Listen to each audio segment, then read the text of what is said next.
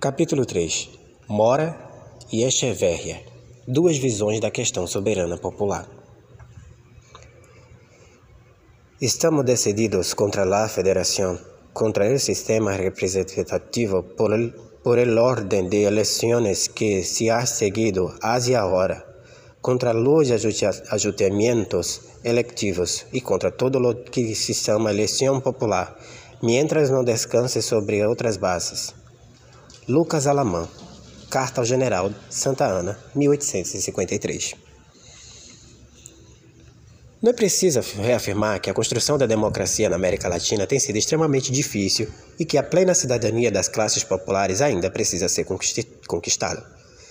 Alguns estudiosos procuram entender essa questão com interpretações genéricas que veem, por exemplo, na herança colonial ibero-americana ou na dependência estrutural do mercado internacional, a explicação central para a permanência do autoritarismo ou da ditadura no continente. Para se pensar esse tema, o período posterior à independência política na América Espanhola é particularmente interessante de ser estudado. A construção dos Estados Nacionais significou um longo processo de lutas sociais e políticas, em que se confrontaram adversários poderosos, muitas vezes acompanhadas de longas guerras civis, envolvendo grande parte da sociedade, de abastados fazendeiros a pobres peões. A emergência de aspirações sociais divergentes, numa época de mudanças institucionais, ainda faz aparecer no cenário político um intenso debate entre sujeitos política e ideologicamente opostos sobre temáticas fundamentais, como o federalismo, a laicização do Estado e a democracia. Penso que ainda são necessárias outras pesquisas históricas que, desse período de formação dos Estados nacionais, trabalhem as especificidades das relações entre os setores dirigentes e subalternos, analisando, de um lado, a natureza das aspirações políticas populares e, de outro, as respostas variadas dos setores dirigentes diante de situações sociais e políticas diversas, podendo oferecer, dessa maneira, uma real contribuição para se compreender a questão da construção de um pensamento democrático na América Latina. No campo da política, nas décadas de 1820 e 1830, são os liberais que detêm a pensar de forma mais consistente a questão da democracia associada nos textos clássicos europeus à ideia de soberania popular. Pretendo analisar aqui o discurso de alguns desses intelectuais que, ao refletir sobre a situação política de seus países, se veem obrigados a rever tal associação e a justificar os limites da participação política popular. Parto da premissa que tal preocupação só se estabeleceu pela forte presença de demandas populares que precisavam ser contornadas e controladas pelos grupos dirigentes. Escolhi dois autores, o argentino Esteban Echeverría e o mexicano José Maria Luiz Mora. Considerados defensores dos princípios liberais e construtores de uma certa concepção de democracia que justifica a exclusão dos setores subalternos da arena política. Ainda que suas referências teóricas estivessem na Europa, especialmente na França, tinham sempre a preocupação de refletir sobre os, aspas, fenômenos da realidade, aspas, e de, aspas, buscar soluções adequadas ao meio.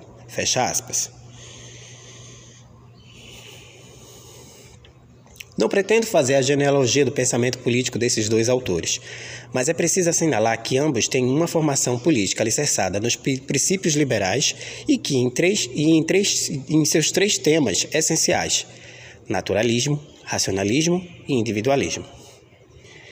Echeverria inspirava-se em Saint-Simon e em seus discípulos, Pierre Leroux e Eugène Lemernier. Admirava o cristianismo liberal de Lamennais e tomava Mazzini como exemplo. Mora valorizava Montesquieu e identificava-se fortemente com o liberalismo constitucional francês, especialmente com o de Benjamin Constant.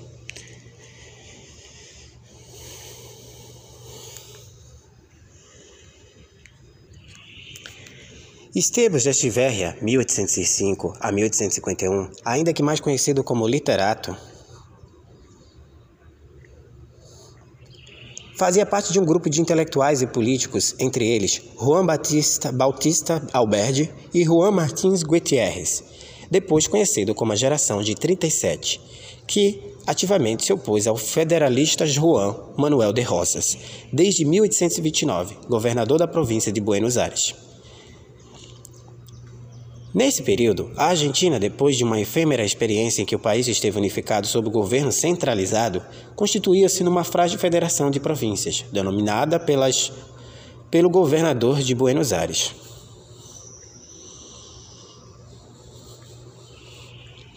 Este, particularmente depois da morte de seu rival político, Facundo Quiroga, em 1835, estendia seu poder político por todo o país mediante uma série de pactos arbitrários entre os demais governadores. E Buenos Aires tinha sustentação política dos grandes estancieiros, pois procurou responder às suas demandas com medidas que visavam, por um lado, a legalizar a propriedade da terra e, por outro, a organizar o incipiente mercado de trabalho, enquadrando e disciplinando a mão de obra. Deu atenção especial à questão da fronteira, expandindo-a em direção ao sul por intermédio de campanhas militares contra os índios ainda que favorecesse os interesses dos estancieiros, sendo também um deles, desenvolveu uma política de cooptação dos grupos populares, que lhe responderam com apoio entusiasta, especialmente na cidade de Buenos Aires. Governou com plenos poderes e perseguiu seus inimigos políticos, de forma particular os unitários, com implacável determinação. Para estes, Rosa representava a encarnação do absolutismo, da arbitrariedade e da barbárie, a contrapartida, portanto, dos princípios liberais que defendiam. Mas a oposição ao governador era ativa e nem sempre se deixava intimidar. O jovem Echeverria, depois de viver na França entre 1826 e 1830 e de conhecer os debates políticos e ideológicos que lá se travavam, voltou à Argentina, aliando-se com ele aqueles que se opunham ao rosismo um grupo que julgava responsável pela, abre aspas, sagrada missão, fecha aspas, de definir a nação argentina. Fundou em Buenos Aires, em 8 de julho de 1838, uma associação secreta denominada Jovem Argentina, inspirada nas congêneres europeias Jovem Itália, Jovem Europa, idealizadas por Mazzini propunha a formação de um Estado guiado pelos princípios liberais e pelas luzes da razão que moldaria uma Constituição a ser seguida e respeitada, ou no fim, por meio da conciliação, as lutas que dividiam a Argentina. Echeverria era presidente da Associação de Alberto Gutierrez, faziam parte da direção. Em 1 de janeiro de 1839, a Associação Jovem Argentina publicou no jornal San Simoniano, El Iniciador, de Montevideo, um manifesto crítico por Echeverria, Gutierrez e Albert, que se denominava Código e Declaração de los Principios que constitui a crença social da República Argentina, ou simplesmente Crença. A segunda edição, de 1846,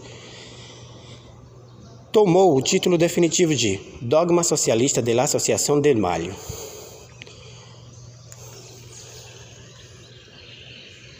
com Echeverria assumindo sua redação. A repressão política por parte do regime sorrosista havia empurrado parte de seus opositores ao exílio no Chile e no Uruguai, para escapar à prisão ou mesmo à morte. Desde 1840, Echeverria vivia exilado em Montevidéu e morreu 11 anos depois, sem ver, portanto, a derrubada de Rosas do poder, em 1852. Esses exilados mantiveram viva, por meio de seus escritos, a resistência política contra o governador. O dogma, composto por vários tópicos, é uma síntese dos princípios políticos defendidos por Echeverria e iniciada com a enumeração das palavras simbólicas do que denominava a, abre aspas, fé da jovem geração argentina, fecha aspas. Associação, progresso, fraternidade, igualdade, liberdade, Deus, democracia. São elas que farão a Argentina, abre aspas, sair do caos, fecha aspas, para encontrar, abre aspas, a luz que a guie, fecha aspas, e abre aspas, a crença que a anime, fecha aspas. Abre aspas, a confraternidade de princípios produzirá a união e a fraternidade de todos os membros da família da Argentina e concentrará seus anseios em um único objetivo, o da liberdade e o engrandecimento da pátria, fecha aspas. Alguns autores, como Carlos M. Rama, consideram Echeverria o, abre aspas, introdutor do pensamento socialista Dom Prata, fecha aspas, enquanto outros apontam para suas incongruências e inconsequências doutrinárias. Ainda que Echeverria tenha tomado seu dogma, chamado seu dogma de socialista, filiando-os às correntes sansemorinianas, prefiro insistir que o texto, em seu desenvolvimento, enfatiza o papel da razão e prevalência do indivíduo, assim como defende as teses fundamentais da doutrina liberal. O direito à liberdade, à igualdade legal e, na natureza, o direito à propriedade privada e à segurança e proteção do Estado. Faz referências constantes às ideias de liberdade e progresso, tão caras aos liberais do século XIX. Sua identificação com autores como Lomenais explica a inclusão do vocabulário religioso presente no texto. Fé, revelação divina, sacrifício, além da constante menção a Deus. Abre aspas, fonte pura de nossa vida e faculdade, de nossas esperanças e alegrias. Fecha aspas. A palavra, abre aspas, socialismo, fecha aspas, como afirma o próprio Rama, está empregada como, abre aspas, tendência em direção à sociabilidade e ao humanitismo. Humanitarismo, fecha aspas. O conceito de democracia vem expresso no item 12, abre aspas, organização da pátria sobre uma base democrática, fecha aspas. Afirma Echeverria, abre aspas, a democracia parte de um fato necessário, quer dizer, a igualdade das classes, e marcha com passo firme em direção à conquista do reino da liberdade mais ampla, da liberdade individual, civil e política, fecha aspas. Igualdade para Echeverria significava que os direitos e deveres dos homens deveriam ser igualmente admitidos e declarados por todos, sem que ninguém pudesse escapar à lei que os formulara. Cada homem deveria participar igualmente das recompensas, proporcionalmente à sua inteligência e trabalho. Abre aspas, todo privilégio é um atentado à igualdade. Fecha aspas. Por liberdade, entendia, segundo o Manifesto da Jovem Europa, o direito de cada homem em empregar sem trava alguma suas faculdades para alcançar o bem-estar e para eleger os meios que pudessem levar à consecução de seus objetivos. Mas, lembrando Voltaire, o livre exercício das faculdades individuais não deveria causar extorsão nem violência dos direitos dos outros. Partindo dessas premissas, a democracia, continuava ele, é o governo da maioria ou o consentimento da razão de todos. Esse consentimento geral é a soberania do povo. E essa soberania é ilimitada no que se refere à sociedade, mas não no que se refere ao indivíduo. Sua consciência, sua propriedade, sua vida, sua liberdade. A democracia deve assegurar a todos e a cada um a mais ampla, livre fruição de seus direitos naturais. Assim, o povo soberano, a maioria, não pode violar os direitos individuais que são a origem da associação. O limite da razão coletiva é o direito, e o limite da razão individual é a soberania da razão do povo. Daí resulta seu primeiro princípio, abre aspas, a soberania do povo é ilimitada enquanto respeita o direito do indivíduo. Fecha aspas.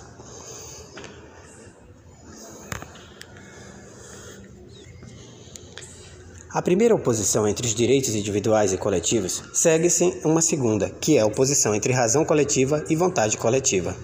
Afirma Cheverria que a razão examina, pesa, decide, enquanto a vontade é cega, caprichosa, irracional. Portanto, a soberania do povo só pode residir na razão do povo, sendo chamada a exercer a soberania apenas a parte sensata e racional da comunidade social. A democracia não é, dessa forma, o depotismo das massas nem das maiorias, e sim um regime da razão.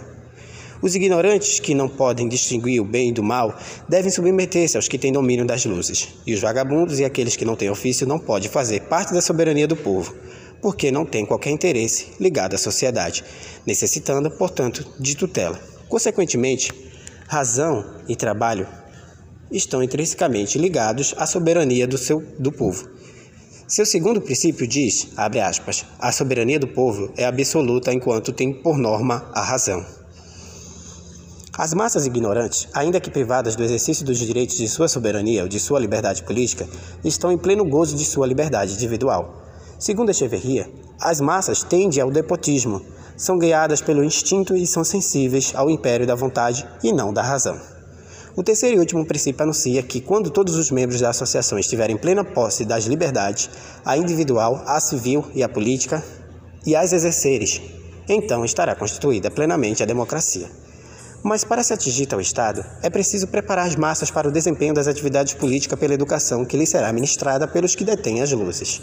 Assim, fecha-se o círculo dos eleitos para o exercício da democracia e determina-se que devem ficar de fora, aguardando o consentimento dos ilustrados.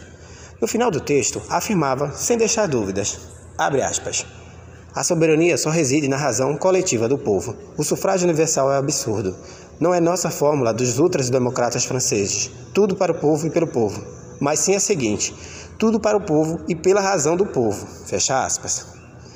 As referências teóricas dos escritos políticos de Echeverria estão, como já afirmamos, nas leituras de Saint-Simon, Leroux e Lamennais mas seus olhos estavam cravados nos dramas sociais da Argentina daquele período. Rosas, abre aspas, o bárbaro, fecha aspas, abre aspas, o déspota, fecha aspas, contava com apoio popular. Repetidamente reiterado em momentos de crise. As, abre aspas, massas, fecha aspas, que lhe davam sustentação política eram, consequentemente, perigosas. Deixavam-se levar pelo instinto e pela vontade ganadora. Os civilizados, guiados pelas luzes da razão, capazes de distinguir o bem do mal, constituiu-se no único grupo apto para exercer o poder, após a derrubada do, abre aspas, ditador, fecha aspas, Rosas. Para levar a Argentina no caminho do progresso,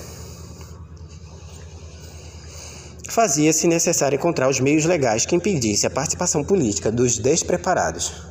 Echeverria não viveu para ver a vitória dos liberais, após a queda de Rosas em 1852 mas algumas de suas ideias passaram a ser politicamente hegemônicas. Sem dúvida, outros liberais que compartilhavam os mesmos princípios, tal como Juan Batista Alberti e Domingo Faustino Sarmiento, contribuíram mais fortemente para os debates políticos do período.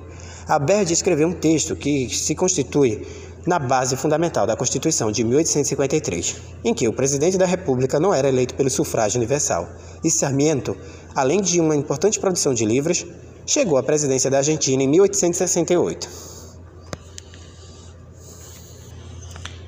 Entretanto, no dogma, Echeverria apresentou uma análise sucinta, refletida e pormenorizada do conceito de democracia, justificando com argumentos filosóficos da exclusão dos setores populares do exercício legal da política.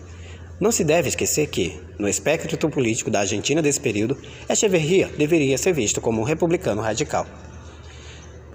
José Maria Luiz Mora, 1794 a 1850, a despeito de ter recebido as ordens sacerdotais, inscreve-se no debate político do México pós-independência, como um dos principais defensores dos princípios liberais. Assumiu uma perspectiva ideológica de combate,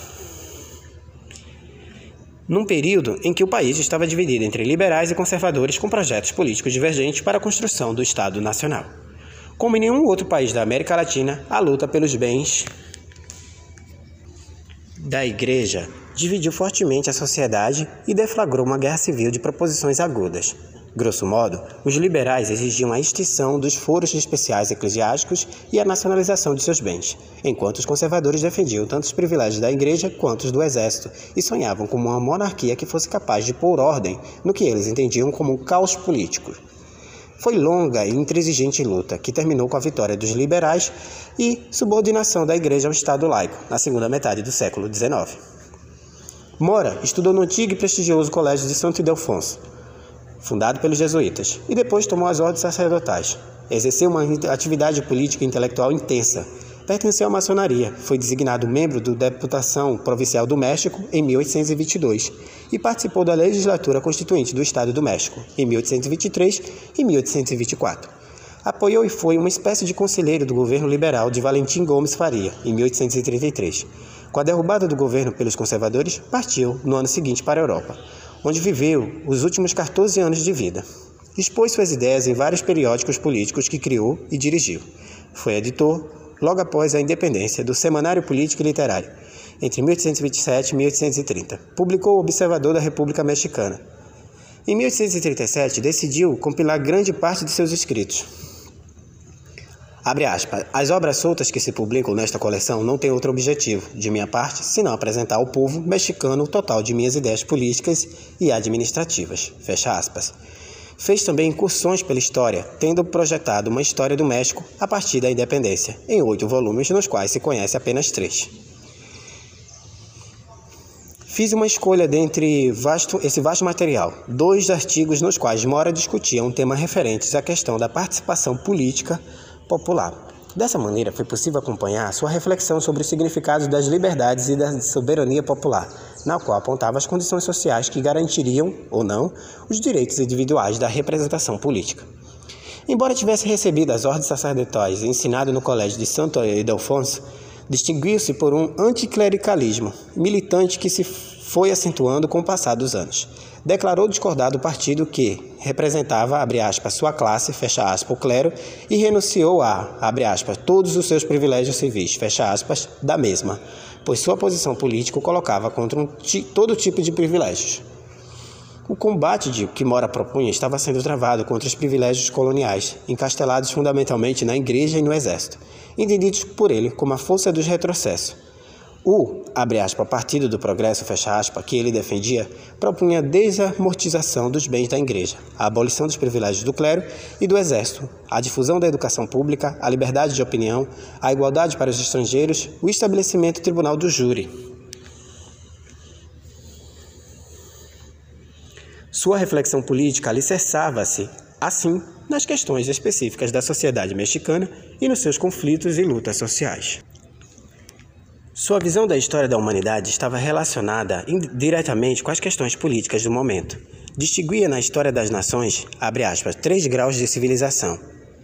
Fecha aspas, um estado de infância em que os homens podiam gozar da liberdade civil, mas apenas sob a tutela total de seus chefes. No segundo passo, com o, abre aspas, desenvolvimento das faculdades humanas, fecha aspas, os homens passariam a ter liberdade administrativa, podendo carregar-se de dirigir os interesses locais. Finalmente, depois dos, abre aspas, avanço da civilização e do progresso, fecha aspas, chegaria uma época em que as nações estariam prontas para adquirir as liberdades políticas. Para Mora, o México estava entrando na terceira fase e, assim, era preciso muita cautela com a questão dos direitos políticos para que fossem evitados futuros problemas provenientes da precipitação. Segundo ele, alguns dos maiores males da República, caos políticos, desordem social, lutas intestinas, tinham sido causados pela, aspas, perigosa e funesta palavra igualdade, fecha aspas. Os excessos da teoria igualitária da democracia política podiam ser medidos pela, aspas, escandalosa profusão com que se prodigalizaram direitos políticos, tornando-os extensivos e comuns até as últimas classes da sociedade. Fecha aspas. Em nome da igualdade, um punhado de homens, aspas, sem educação e sem princípios, aspas, ocuparam postos públicos, levando a administração do Estado ao desastre. As, abre aspas, paixões populares, fecha aspas, haviam transformado a Câmara dos Deputados em algo semelhante à Convenção Francesa de um período revolucionário, pois não era mais um, abre aspas, instrumento ativo, fecha aspas, governado pela, abre aspas, razão dos representantes, fecha aspas, e sim um, abre aspas, corpo passivo, fecha aspas, sujeito a, abre aspas, vontade de um, um número de facciosos, charlatões e atrevidos, fecha aspas. A calma e a deliberação racionais tinham dado lugar à paixão e, mais uma vez, os direitos individuais haviam se reduzido em nome da vontade geral.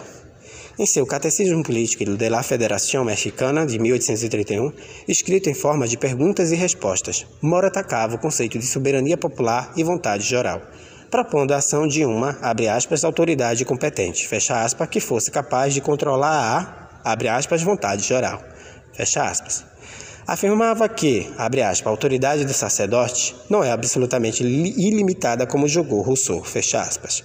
Citando Constant, denunciava que os horrorosos atentados cometidos pela Revolução Francesa contra a liberdade individual e os direitos do cidadão foram provenientes em grande parte da voga em que se encontrava essa doutrina.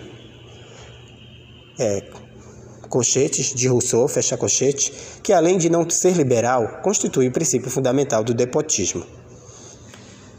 Criticando o Congresso Constituinte de 1823, afirmava que as próprias leis prodigalizaram o direito de cidadania como uma profusão escandalosa, fazendo-se descer, SIC, contra o que tem ensinado a razão e a experiência, até as classes mais ínfimas da sociedade. Assim, a força de consultar o que se chama de liberdade vem se atribuindo o direito mais precioso e delicado às pessoas que, por sua pobreza, ignorância e falta de independência, nem conhece nem pode apreciar sua importância, convertendo-os com muita facilidade em instrumentos cegos, dos que pretendem seduzi-los e dos que têm interesse em abusar de seu can candor. Para se precaver de todos esses males, Mora presenciava, prescrevia a limitação da participação política popular e determinava que o Congresso fixasse, aspas, as condições para exercer o direito de cidadania em toda a República e por elas ficassem excluídos de seu exercício todos os que não pudessem inspirar confiança alguma, isto é, os não proprietários, fecha aspas. Propriedade, para ele, era a possessão de bens capazes de oferecer ao indivíduo meios de uma subsistência desafogada e independente. Dizia não estar se referindo apenas aos donos de terra, mas também a todos os que exercessem profissões produtoras de condições para uma vida cômoda. Associando razão e propriedade, elegia parte da sociedade que tendia a ser a única a possuir responsabilidade para com o bem comum que estava, assim, preparada para exercer os direitos políticos. É significativo lembrar que, um, que mesmo um liberal mais radical, como Lourenço de Zavala, que havia defendido os princípios democráticos em 1828, três anos mais tarde advogava a limitação do voto apenas aos proprietários para, abre aspas, evitar a demagogia e a intriga política, fecha aspas. Essa visão, que desqualifica as capacidades e habilidades populares, está presente na análise de que Mora desenvolveu sobre a independência do México.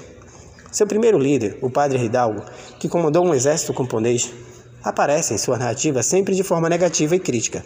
Atacava-o, dizendo que errara profundamente ao se apoiar nas, aspas, massas, aspas, despreparadas e indisciplinadas, sem, sem armas adequadas, como parte integrante de seu exército.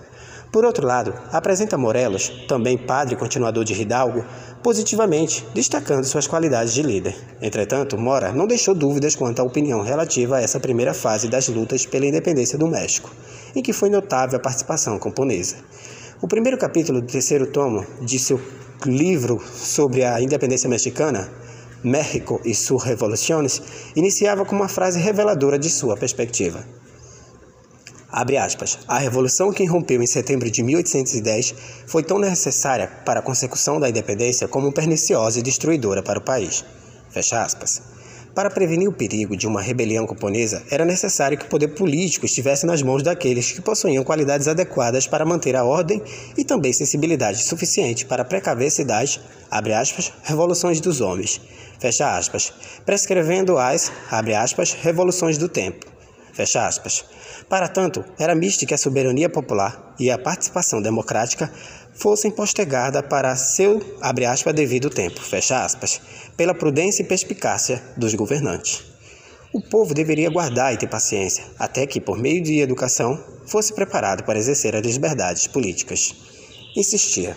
Abre aspas. O elemento mais necessário para a prosperidade de um povo é o bom uso e exercício de sua razão, coisa que só se consegue pela educação das massas, sem as quais não pode haver governo popular. Fecha aspas. Esta era também a visão de Zavala. Afirmava em 1833 que no México não havia e não haveria democracia, pois o, aspas, despreparo, aspas, da população era enorme. Segundo ele, por exemplo, dos 200 mil votantes do Estado do México, dois terços eram analfabetos, metade não tinham que vestir, um terço não sabia espanhol e três quintos eram um instrumento do partido que estava no poder. Estava subentendido nessa declaração que os índios não tinham capacidade para desempenhar qualquer atividade política e que o, aspas, povo, aspas, em geral não sabia fazer a escolha correta nas eleições. Nenhum desses ideólogos e políticos julgava possível que os índios, os mestiços ou brancos pobres fossem capazes de aprender por eles mesmos as regras do jogo democrático e decidir quem melhor os representaria politicamente. A defesa da limitação de direitos políticos passa por uma perspectiva ilustrada e elitista própria dos liberais do século XIX, tanto na América Latina como na Europa. Não quero estabelecer qualquer tipo de generalização abstrata, mas apenas lembrar que na Europa, nessa mesma época, havia um intenso debate sobre a questão de soberania popular no campo ideológico liberal, com a proposição de uma série de mecanismos legais para evitar a, abre aspas, perigosa, fecha aspas, participação popular, participação política popular. Esses limites só puderam ser superados pela efetiva luta dos grupos impedidos de alcançar a cidadania naquele momento. Quem eram os destinatários dos textos de Mora e Echeverria?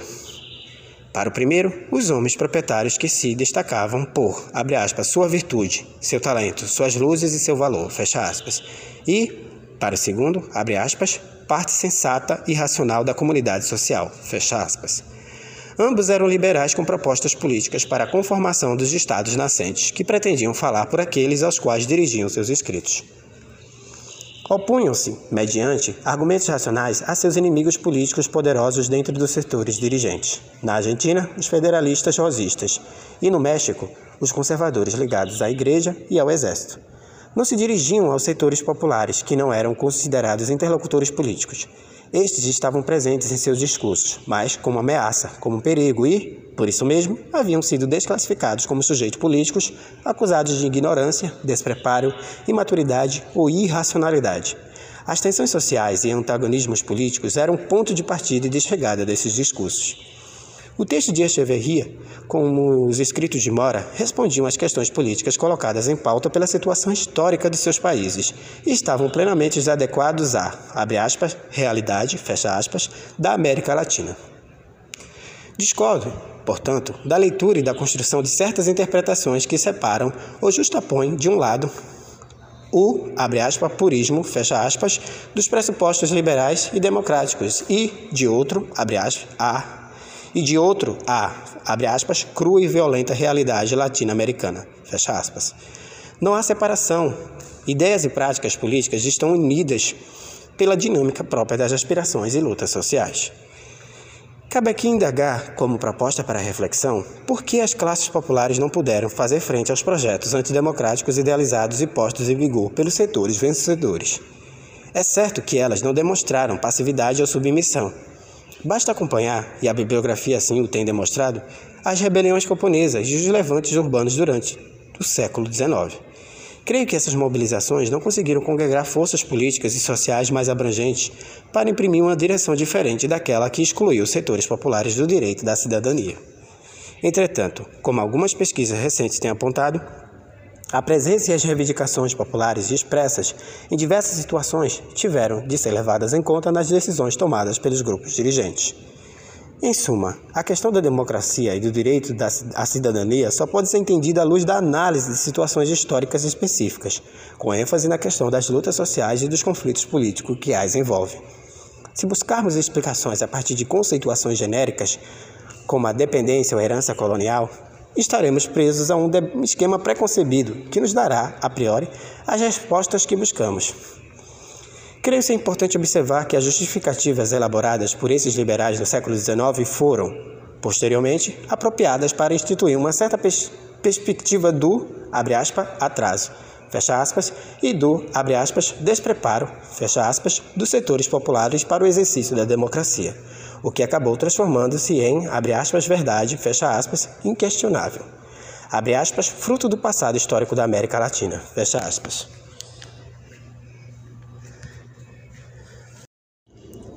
Capítulo 4 Universidade, Estado e Igreja na América Latina.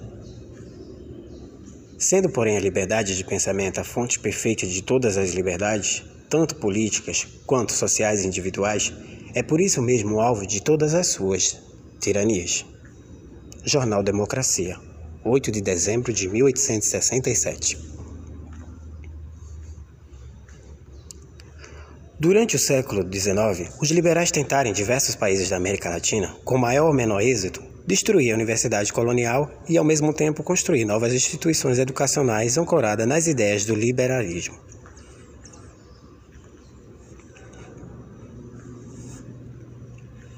Minha abordagem sobre o tema da universidade entra pelo campo da história das instituições e das ideias, que devem ser pensadas no determinado contexto sociopolítico.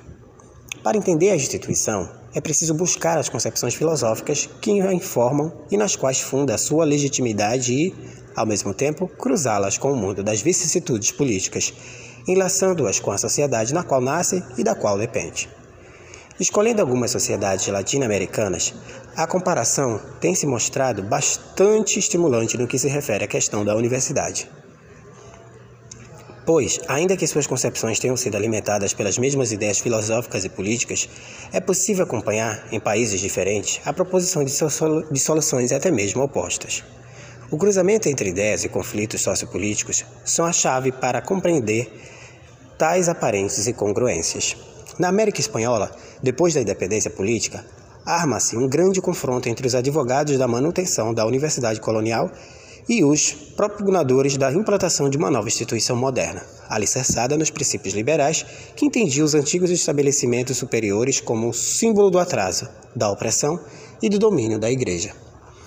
Está anunciado o conflito, engrossando engrossado na segunda metade do século pelos positivistas entre liberais e a Igreja Católica.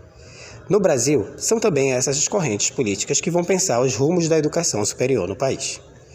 A escolha do Chile, México e Brasil para debatermos essas questões parece-me adequada, na medida em que, nos três países, liberais, católicos e positivistas se viram envolvidos em longas polêmicas, que resultaram em soluções diversificadas para o ensino. No Chile, Em comparação com um dos outros dois países escolhidos, a criação de uma universidade nacional, em 1843, foi bastante precoce. Acompanhava a consolidação do Estado Nacional, cujas bases haviam sido implantadas na década anterior pelo conservador Diego Portales. Liberais, os pipiolos, e conservadores, os pelocones, disputavam poder no Chile. Depois da independência, os liberais como Bernardo O'Higgins e Ramon Freire dominaram o país. Mas depois, os conservadores chegaram para manter-se no poder até os anos de 1860. A universidade, com uma cara moderna e liberal, foi obra dos governos conservadores. Mas é preciso acompanhar os antecedentes de sua criação. No rastro das primeiras vitórias do independistas, independistas fecham-se as instituições religiosas, entre elas a tradicional Universidade de São Felipe. Anunciando os novos tempos, foi criado em 1813 o Instituto Nacional, fusão de quatro instituições educacionais coloniais, por um grupo de ilustrados católicos, como Juan Egana e Camilo Henriques. Por isso mesmo, ruptura e continuidade conviviam numa dupla lealdade, pois de um lado era uma escola que se colocava, como afirmava o próprio nome, dentro do espaço da nova nação, mas de outro continuava a ordenar padres, no claro respeito à velha ordem. Quando o pêndulo favoreceu os realistas entre 1814 e 1818, abriram-se novamente as instituições coloniais, incluindo a Universidade de São Felipe, e fechou-se o Instituto Nacional. Consolidada a independência, o Instituto Nacional voltou a existir, assumindo uma postura anticlerical bastante forte durante os governos de Bernardo O'Higgins e de Ramon Freire, e preparando-se para duros embates com a Igreja nos anos seguintes. Foi precisamente um conflito com o Instituto Nacional que determinou, em 1839, o desaparecimento definitivo da Universidade de São Felipe. De acordo com o decreto de 1823, somente os graduados do Instituto Nacional tinham o privilégio de obter graus universitários, indicando a ofensiva do Estado no tocante à educação. Entretanto, o reitor e o claustro da universidade ignoraram tal decisão, distribuindo graus para formandos de outros estabelecimentos educacionais, Manuel Monte, reitor do Instituto Nacional, demonstrando força política pessoal, que futuramente o levaria à presidência da República, venceu a batalha e as portas da instituição colonial fecharam-se para sempre. Em 1843, abria-se a Universidade do Chile, com estatutos escritos por Andres Belo, que foi seu primeiro reitor.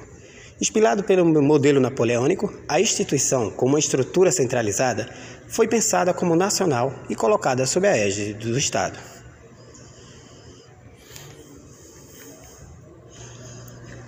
A Igreja Católica não teve força política para manter a posição hegemônica, longamente desfrutada durante o período colonial e contentou-se com a manutenção de algumas prerrogativas, como a obrigatoriedade do ensino religioso em todos os estabelecimentos de ensino. Entretanto, no princípio, não havia aulas na universidade, pois ela cumpria, de início, outras funções entendidas como fundamentais. O projeto era organizar um sistema educativo nacional, concentrar na universidade os poderes de uma Superintendência de Educação Nacional, desde a primária até a superior, profissional, passando pela secundária. Só algum tempo depois, a instituição passou a oferecer cursos e criar novas carreiras. Andrés Belo afirmava no discurso da inauguração da universidade que está, para garantir seu lugar entre as instituições sociais do país, tinha que cultivar as ciências e as letras, bem considerá-las perigosas do ponto de vista moral e político.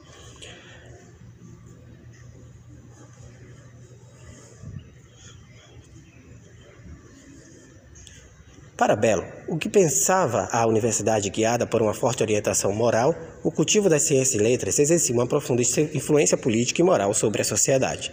A verdadeira tarefa da civilização assentava-se na disseminação, por meio da educação, da moral, que não podia se separar da religião. É assim que, ao lado da importância por ele conferida à recente criada Faculdade de Filosofia e Humanidades, responsável direta pela supervisão da educação primária e pelo monitoramento do ensino de filosofia nos cursos secundários, fazia questão de manter a Faculdade de Teologia com professores da antiga Universidade de São Felipe. A universidade instalou-se, instalou, instalou seus cursos e se abriu muito lentamente para novas carreiras, como a medicina e a engenharia procurou, antes mesmo da, era do positivismo, aspas, valorizar o, conhecimento útil, com incentivo à formação desses profissionais. Porém, nem mesmo a medicina gozava, naquela metade do século, de prestígio social e também dispunha de professores preparados para ensinar.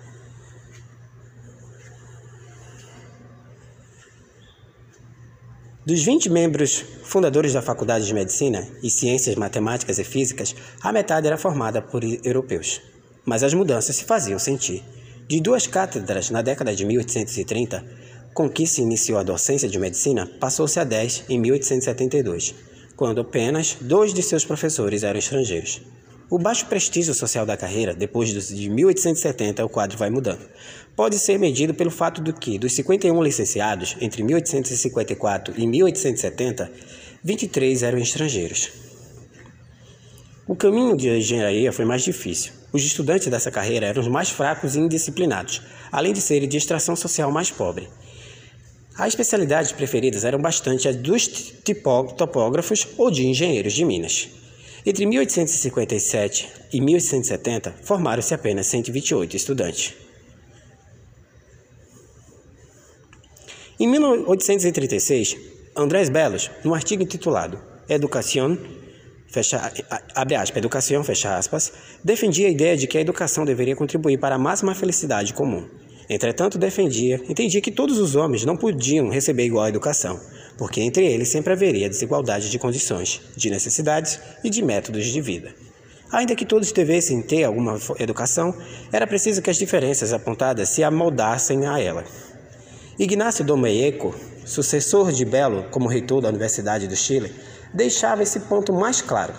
Afirmava que a sociedade chilena estava dividida em duas classes. Uma pobre que vivia do trabalho mecânico de suas mãos e que, portanto, não dispunha de possibilidades de participar da vida pública e a outra, que desde a infância se destinava a formar o, abre aspas, corpo governativo da República, fecha aspas. Da mesma maneira, a educação pública deveria dividir-se em dois ramos: educação primária para a primeira classe e instrução superior para a segunda. Com relação aos setores mais pobres da população, o discurso do cônego Joaquim Larrainga Darilhas, membro da Faculdade de Teologia da Universidade do Chile, é expressivo da posição das elites chilenas do período. No discurso da Faculdade de Humanidades, afirmava: No meu humilde entender, ao mesmo tempo deveríamos fomentar e restringir os estudos dos cursos de humanidade. Não as faria muito acessíveis às classes baixas da sociedade. O que ganha o país se os filhos de camponeses artesãos abandonarem a condição em que se colocou, os colocou a providência para convertê-los, no mais das vezes, em pedantes ociosos? que, colocados em posição falsa, terminarão por aversão à sociedade? O projeto da Universidade Chilena apresentava-se como liberal e nacional. Continha poderes para normatizar e planificar a educação do país em todos os níveis. Deveria estar a serviço de funções úteis para a sociedade e, ao mesmo tempo, preocupar-se com as finalidades morais e éticas. Como bons liberais, não deixavam de ser elitistas. A universidade pretendia ilustrar e formar a elite política e cultural chilena, responsável por pensar os problemas da nação, dirigir seus destinos e encontrar as soluções para os problemas detectados. Além disso, punha-se como tarefa o desejo de fomentar o bem moral do país. Educar o, abre aspas, corpo de cidadãos, fecha aspas, e, abre aspas, inculcar o espírito cívico republicano, fecha aspas, na sociedade. Outro ponto básico e, em verdade, inovador para o país era pensar a universidade como parte do Estado, que passava a ser responsável direito, direto pela manutenção e ampliação da educação no Chile. A ideia da educação como modo de, abre aspas, civilizar, fecha aspas, a civilização recém-saída do mundo colonial expressava-se na perspectiva de pensar a nação como parte do mundo ocidental, abre aspas, civilizado, fecha aspas, aberta às conquistas universais, mas procurando adaptá-las ao Chile. Essa universidade moderna era apresentada como agente do progresso, propagadora de ideias novas e definia-se como uma negação da ordem anterior, do passado colonial, portanto, distante da escolástica e do conhecimento especulativo. Porém, a educação pública, voltada para as mulheres, não fazia parte das preocupações dos liberais. A, abre aspas, moral, fecha aspas, das alunas deveria continuar preservada, abre aspas, longe das tentações do mundo, fecha aspas, garantida pela proteção da igreja. O liberal Zorobabel Rodrigues afirmava, aspas, os liceus para mulheres a cargo do Estado não serão outra coisa senão verdadeiros bordéis custeados pelos contribuintes. A palavra é duríssima, mas é a única que expressa com exatidão nosso pensamento. Fecha aspas. O Estado dirigido pelo Partido Conservador favorecia e também necessitava da presença da Igreja, que conseguia manter vários de seus privilégios coloniais. Culto público exclusivo garantido pela Constituição, controle sobre os atos legais da vida privada, ensino obrigatório e exclusivo da religião católica em todos os estabelecimentos de ensino. Todavia, o Estado firmara seu papel no campo da educação, abrindo uma brecha perigosa para a hegemonia da Igreja.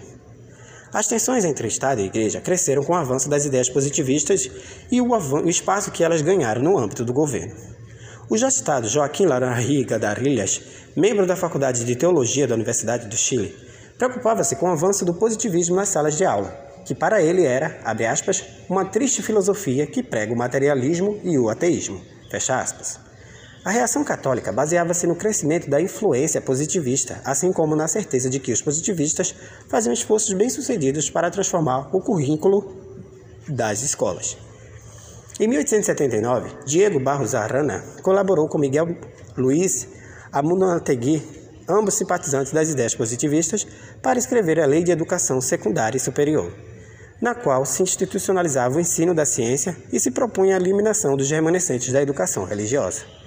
Para alguns positivistas, como Juan Henrique Larraígue, tão importante quanto o ensino científico era a educação das mulheres, porque, em primeiro lugar, iria livrar-os da, aspas, escravidão da religião.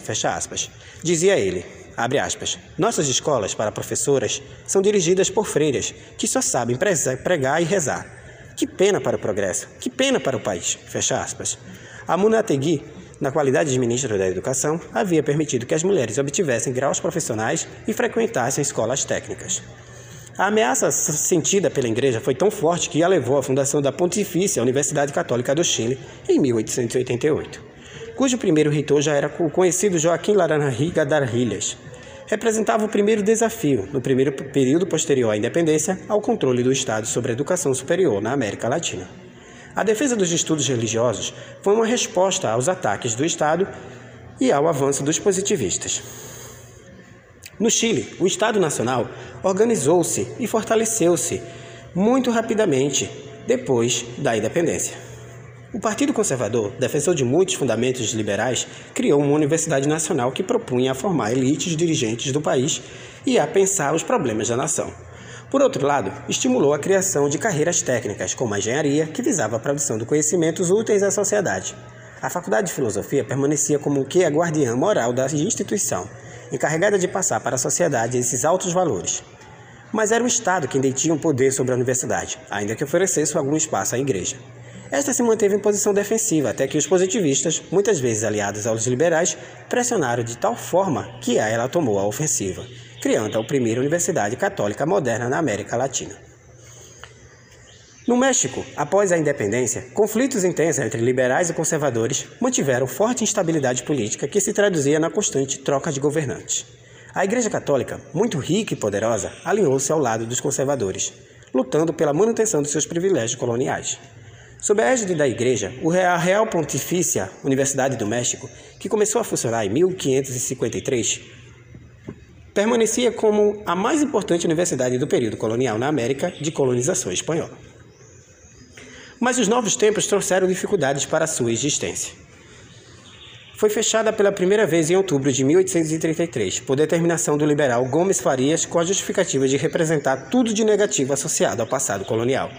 José Maris Luiz Mora, conselheiro de Gomes Farias, assim resumiu as razões desse ato.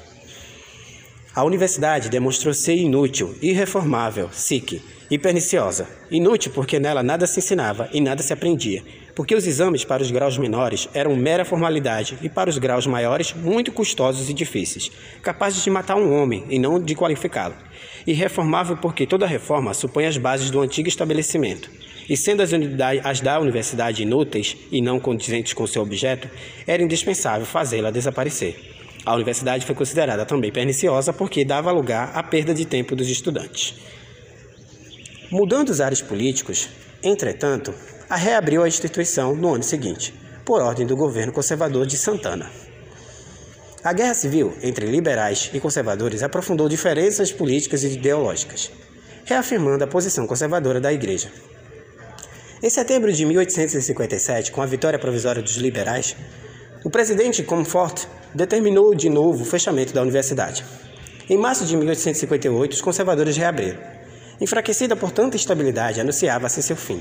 Em janeiro de 1861, o liberal Benedito Juarez ordenou novamente seu desaparecimento. E por último, o imperador Maximiliano, que nem sempre se mostrou afinado com os conservadores que sustentaram seu governo, determinou que suas portas fossem cerradas. Dessa vez, foi para sempre. Entretanto, isso não significou o desaparecimento dos estudos superiores no país. Continuaram a existir escolas de direito, medicina e engenharia, embora não em seus melhores dias.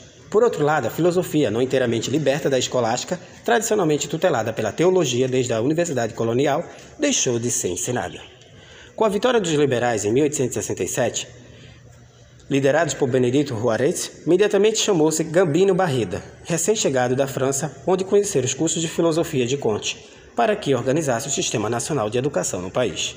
À primeira vista, uma grande heresia, pois os positivistas não acreditavam no papel do Estado como responsável pela educação incapaz em sua perspectiva de promover a passagem do estado metafísico em que se encontravam a sociedade mexicana para o superior estado positivo. Entretanto, os conflitos sociopolíticos mexicanos levaram os liberais à compreensão de que era fundamental derrotar a igreja num dos seus redutos mais fortes e tradicionais. Era preciso alijá-la da educação e fazer do Estado ocupar esse espaço. Na medida que o corpo de ideias positivistas propunham soluções claras, definidas e pragmáticas, os governantes mexicanos apostaram nessa diretriz, que deveria levar à derrota da Igreja e dos conservadores. Sem dúvida, os liberais foram bem-sucedidos em seu projeto. A Igreja, derrotada na guerra, foi obrigada a recuar e o Estado ocupou seu preeminente lugar na educação. Os positivistas foram ganhando poder político até formarem um círculo estreito em torno do presidente Porfírio Dias. 1876-1911, que governou com mão de ferro o país. Gabino Barreda organizou a educação nacional, propondo um ensino homogêneo e centralizado para todo o país. Criou a Escola Nacional Preparatória, que deveria preparar uniformemente os estudantes para as carreiras profissionais. A proposta desta escola devera, devera abre aspas, cimentar o único meio de conciliar a liberdade com a concórdia e o progresso com a ordem. A ordem intelectual que essa educação tende a estabelecer é a chave da ordem social de que tanto temos necessidade. Fecha aspas.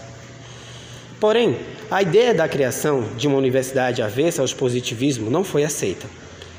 Mas as ambiguidades prosseguiam, pois Justo Sierra figura de destaque entre os positivistas e próximo dos círculos do poder, propôs pela primeira vez a fundação de uma universidade nacional em 1881.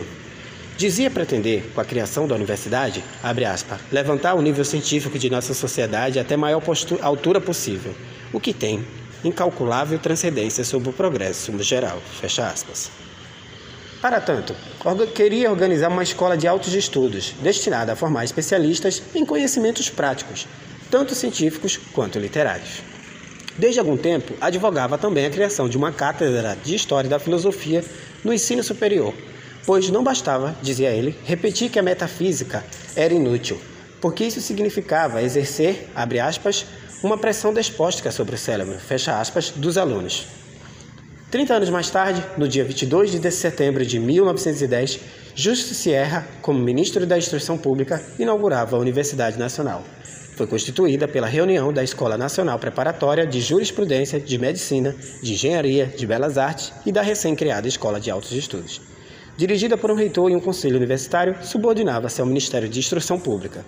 Tinha também por objetivo coordenar as funções das escolas existentes e criar outras para realizar a educação nacional. O discurso de inauguração da universidade teve enorme repercussão. Nele, Justo Sierra assumia que o projeto era governamental e que não havia, abre aspas, nascido do povo, fecha aspas. O discurso de inauguração da universidade teve enorme repercussão. Nele, Justo Sierra assumia o projeto, que o projeto era governamental e que não havia, abre aspas, nascido do povo, fecha aspas enfatizava que o estabelecimento nada tinha a ver em sua organização e objetivos com a antiga universidade colonial. A começar do prédio novo onde se instalava. Seu corpo docente seria laico, encarregando-se de criar e propagar a ciência. O interesse pela ciência ligava-se ao interesse da pátria, e ambos deveriam, abre aspas, somar-se na alma de todo estudante mexicano. Fecha aspas. A universidade proporcionaria os meios para que os estudantes dessem conta de, abre aspas, nacionalizar a ciência e mexicanizar o saber, fecha aspas. Em viva conexão com a cultura nacional, a universidade deveria coordenar as linhas do caráter nacional, inculcando-lhe ideais de verdade, saúde, bondade e beleza. Cabia a ela formar cérebros que se transformariam nos dirigentes do país. Por outro lado, a educação primária cabia transformar a população mexicana, abre aspas, em um povo, uma democracia, converter a disciplina externa e interna, unificar a língua, em uma palavra, fazer do menino um cidadão, fecha aspas. E citando-o no, abre aspas, culto do dever cívico, fecha aspas, e, abre aspas, na religião da pátria, fecha aspas. A educação primária era para todos, mas a universitária, mais restrita, tinha também de assumir um compromisso com a democracia e a liberdade. Em suma, a universidade formaria as elites dirigentes do país e cultuaria os ideais de progresso, paz e ciência. Dois meses mais tarde, o governo de Porfírio Dias começava a enfrentar a Grande Revolução de 1910, que obrigaria o ditador a fugir para a Europa em maio do ano seguinte.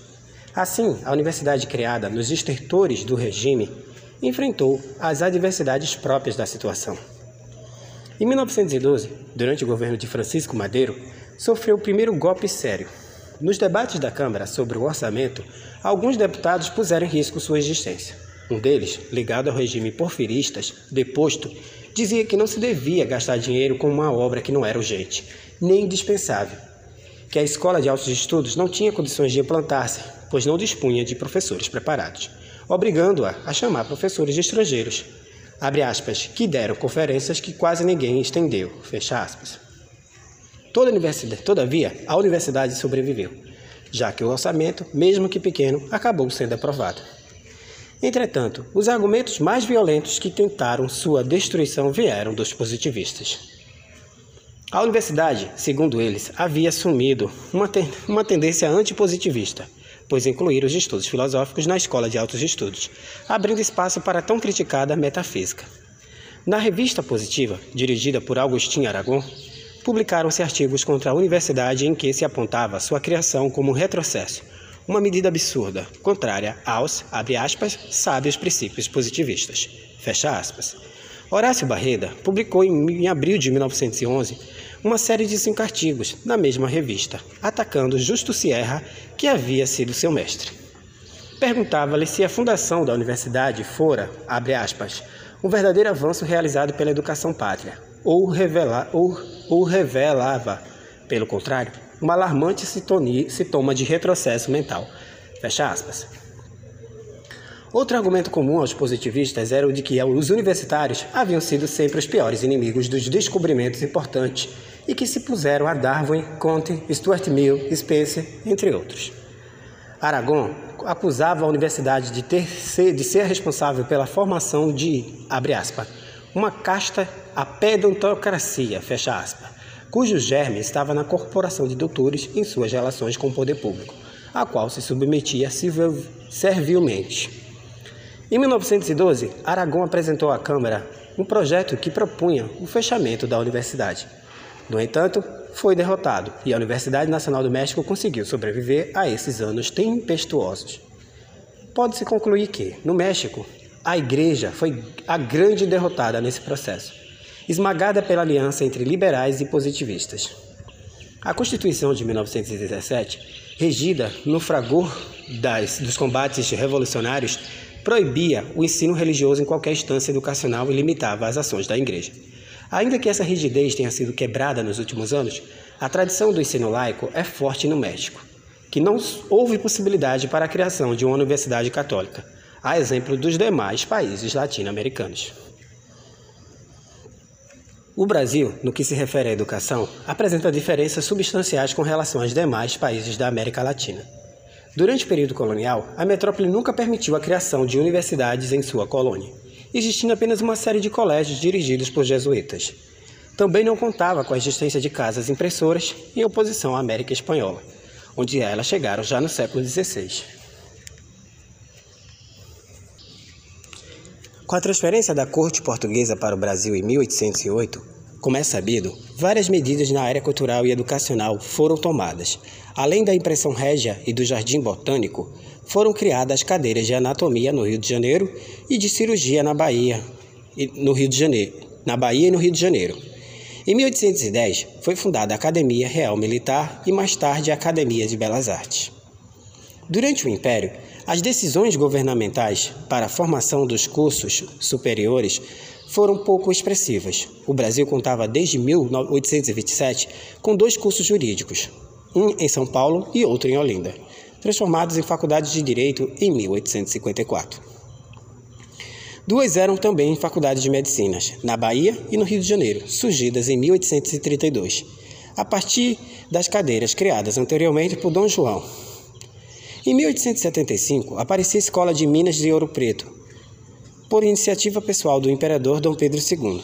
Em 1874, a Escola Politécnica do Rio de Janeiro, cuja raiz estava na Academia Militar, inaugurou o ensino de engenharia realizado em estabelecimento não militar e voltado para objetivos civis. Só mais no fim do século apareceu um maior número de escolas superiores, dentro da perspectiva positivista que valorizava os estudos técnicos, voltado para o ensino das ciências que tivesse, tivesse uma aplicação prática. Foi assim que surgiu a Escola Politécnica de São Paulo, em 1893, como também várias outras escolas de engenharia, agricultura e farmácia em diversas cidades do Brasil.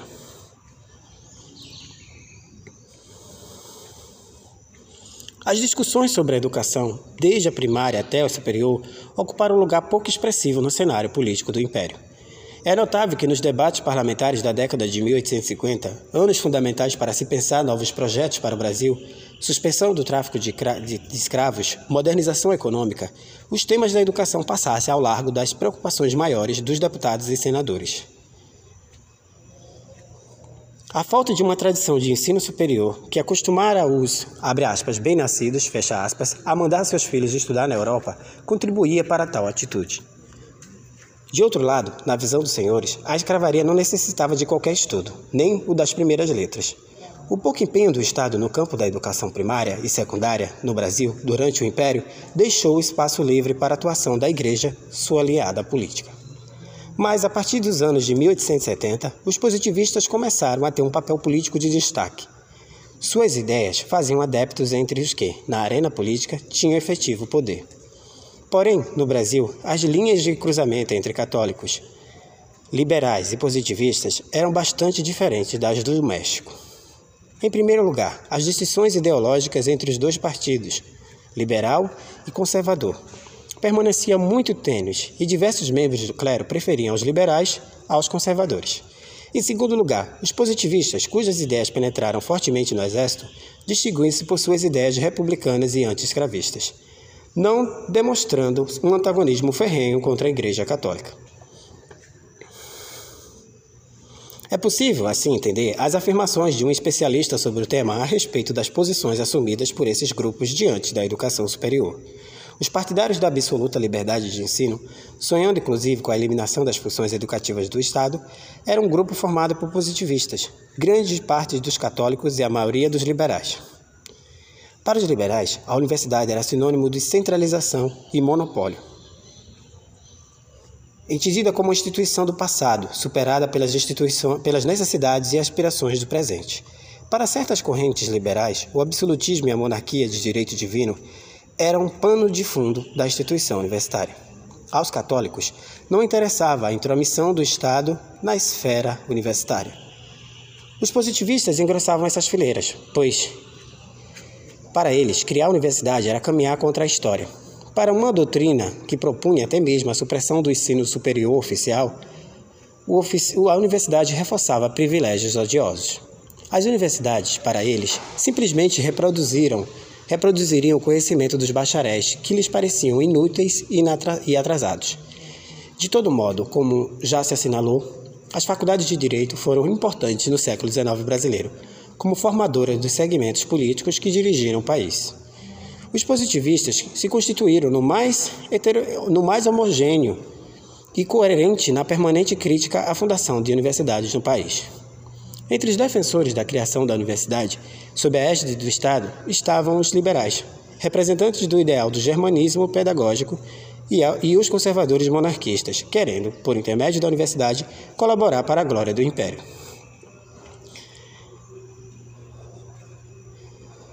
É de se notar que os adeptos da fundação de universidades durante o Império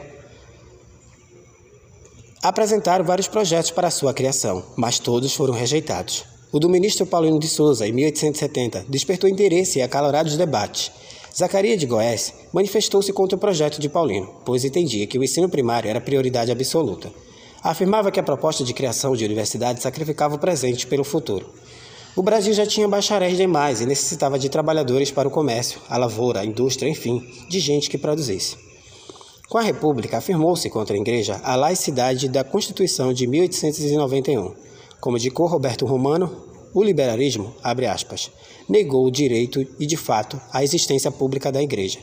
Ao mesmo tempo, procurou reduzir a invisibilidade das consciências individuais, fecha aspas. Por outro lado, o positivismo, abre aspas, assegurou, na instauração da legalidade republicana contra o movimento liberal, o direito à posse e à propriedade da Igreja, permitindo-lhe a participação na vida pública desde que estivesse absolutamente separada do Estado. Fecha aspas. Embora a posição dos positivistas não significasse a afinidade de propósitos com os católicos, assegurou um espaço político de concórdia e de não hostilidade. Os positivistas pretendiam ganhar tempo para estabelecer definitivamente a soberania laica que traria, em última instância, a mudança de mentalidade em favor do pensamento científico. A Igreja, ainda que as hostilidades estivessem longe do que acontecia no México, não encontrou terreno livre para tomar conta do ensino universitário. A possibilidade de criação de universidade continuava suspensa. Mas, no começo do século, o quadro começava a mudar de figura. Os positivistas já não dispunham de mesma força política para impedir a criação de universidades no país, apesar de seus argumentos, segundo os quais a universidade não era a solução adequada para os problemas nacionais, pois apenas gerava, abre aspas, uma pedanteria sistemática e uma atrofia do desenvolvimento científico, fecha aspas, permanecesse com alguma força.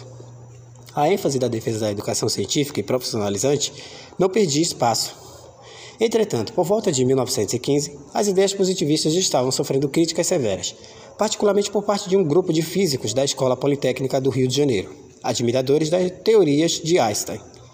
Começavam a defender mais claramente a necessidade da existência de universidades, onde se desenvolveriam pesquisas científicas, mesmo sem uma aparente utilidade.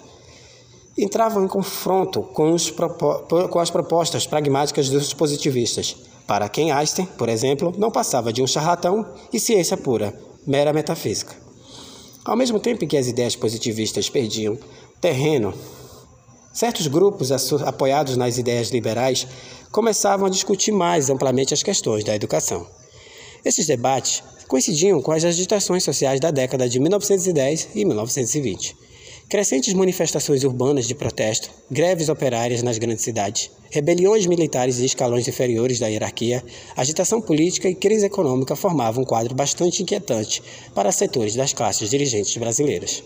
Essas preocupações se traduziram em uma série de iniciativas.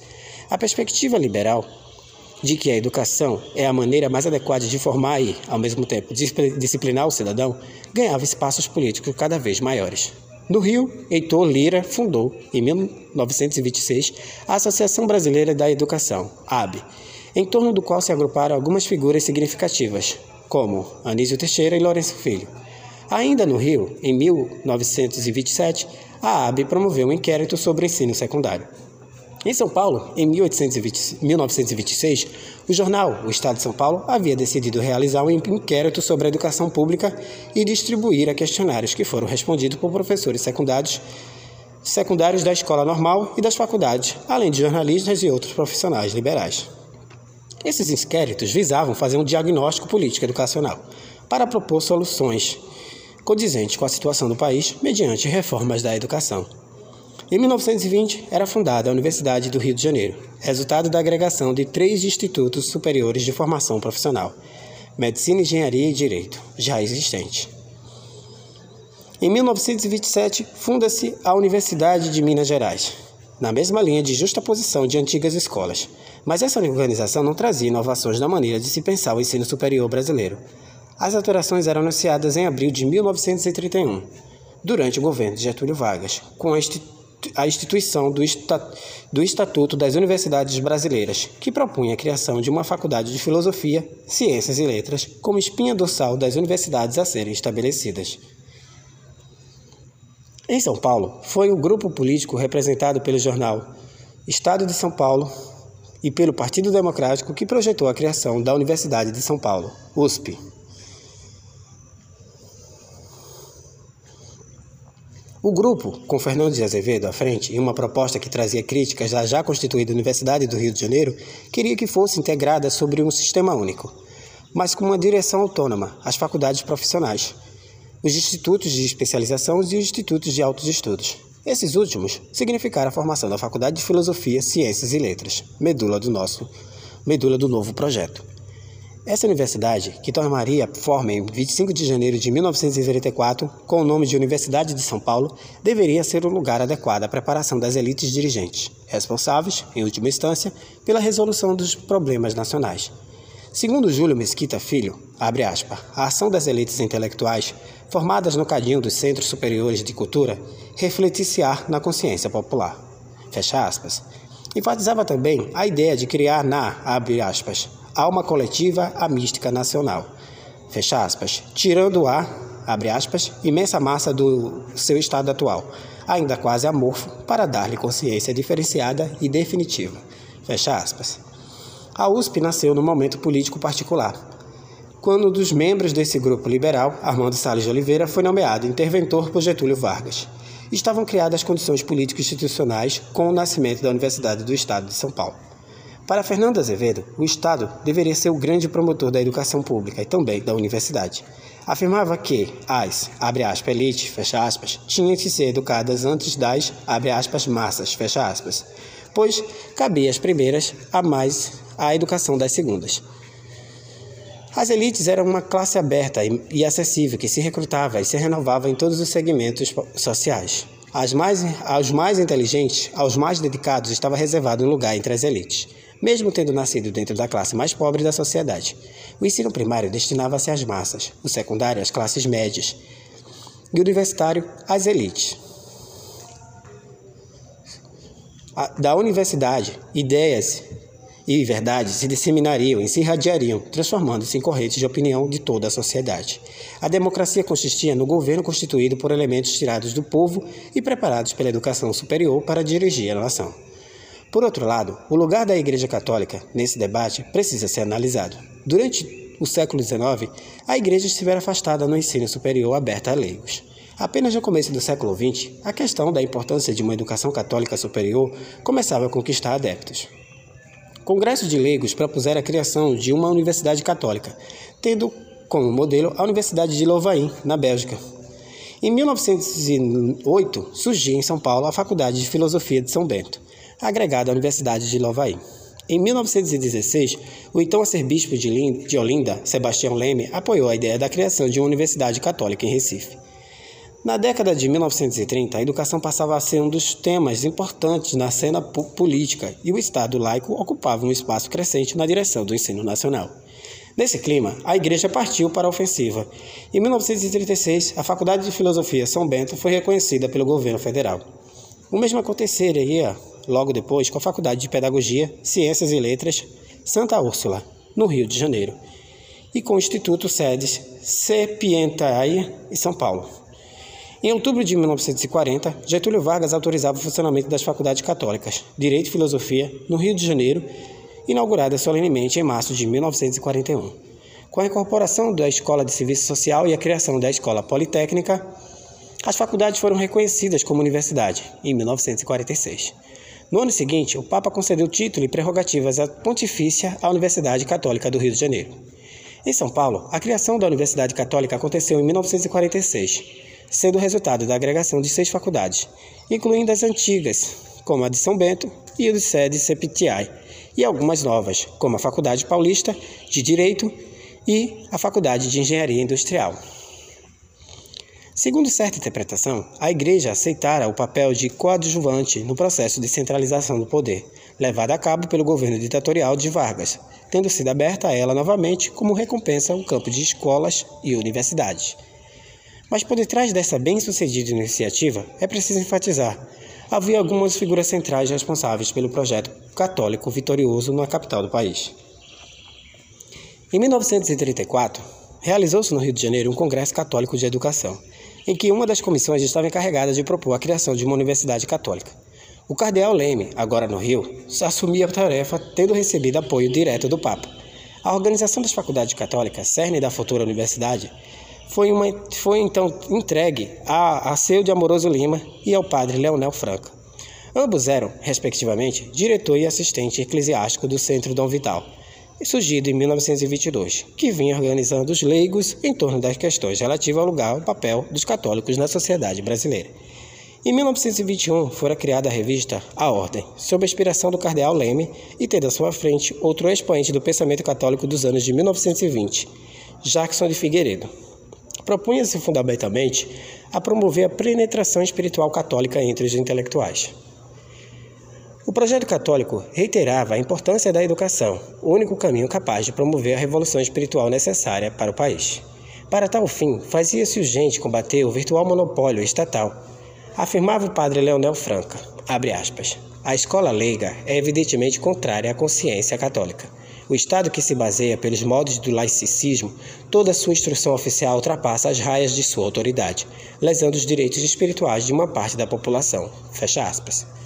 No mesmo sentido, concluía seu de Amoroso Lima, aspas, não resta aos católicos senão contar com suas próprias forças. Só eles estão em condições de organizar uma universidade de base verdadeiramente espiritual. Fecha aspas. A revolução espiritual que teria na universidade um espaço de grande significação deveria ser levada a cabo por as elites católicas formadas nessas instituições. Tal perspectiva aparecia claramente na revista A Ordem, em 1932.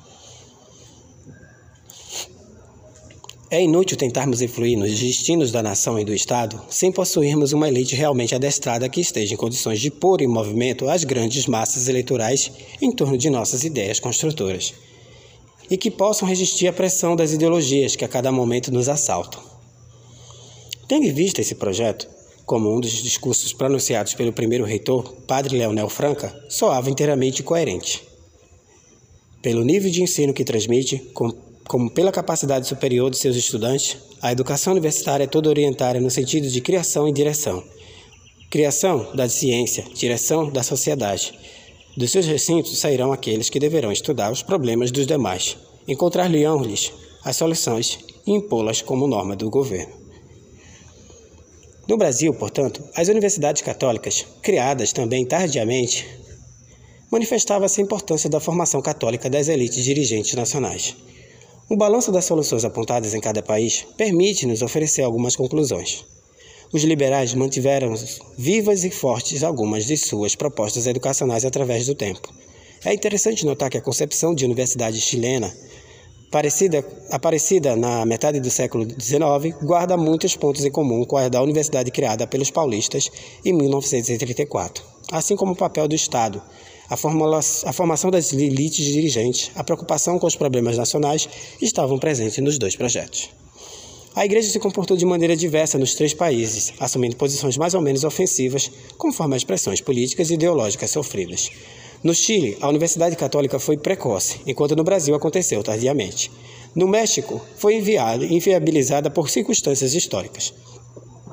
Os positivistas também atuaram de acordo com as conjunturas de cada país no Brasil foram bem-sucedidos por um longo tempo na obstrução e a concretização de um projeto universitário. No México, embora mais poderosos, aceitaram construir um sistema educacional sob a égide do Estado. Além disso, um membro dissidente do grupo, Justo Sierra, tornou-se o grande responsável pelo nascimento da Universidade Nacional. Penso, assim, que as relações entre igreja, Estado, Igreja e Universidade no Brasil, no Chile e México só podem ser compreendidos quando cruzamos as soluções educacionais propostas com o universo político e ideológicos e com as lutas sociais travadas. Sem essas relações, não, pode, não se pode entender por que positivistas, católicos e liberais advogaram certas ideias e projetos nem sempre inteiramente coerentes com o corpo doutrinário que defendiam. Não se trata, como afirmam tantos, de uma má compreensão ou de uma deformação das ideias matrizes, e sim de uma consciência bastante clara desses autores, para quem as ideias estão sempre a serviço de uma causa político-social. Fato que levou a fazer leituras peculiares dos textos filosóficos clássicos. As ambiguidades encontradas encontram-se para o historiador pela análise dos cruzamentos entre os vários campos e por seu entendimento dentro de cada contexto social particular.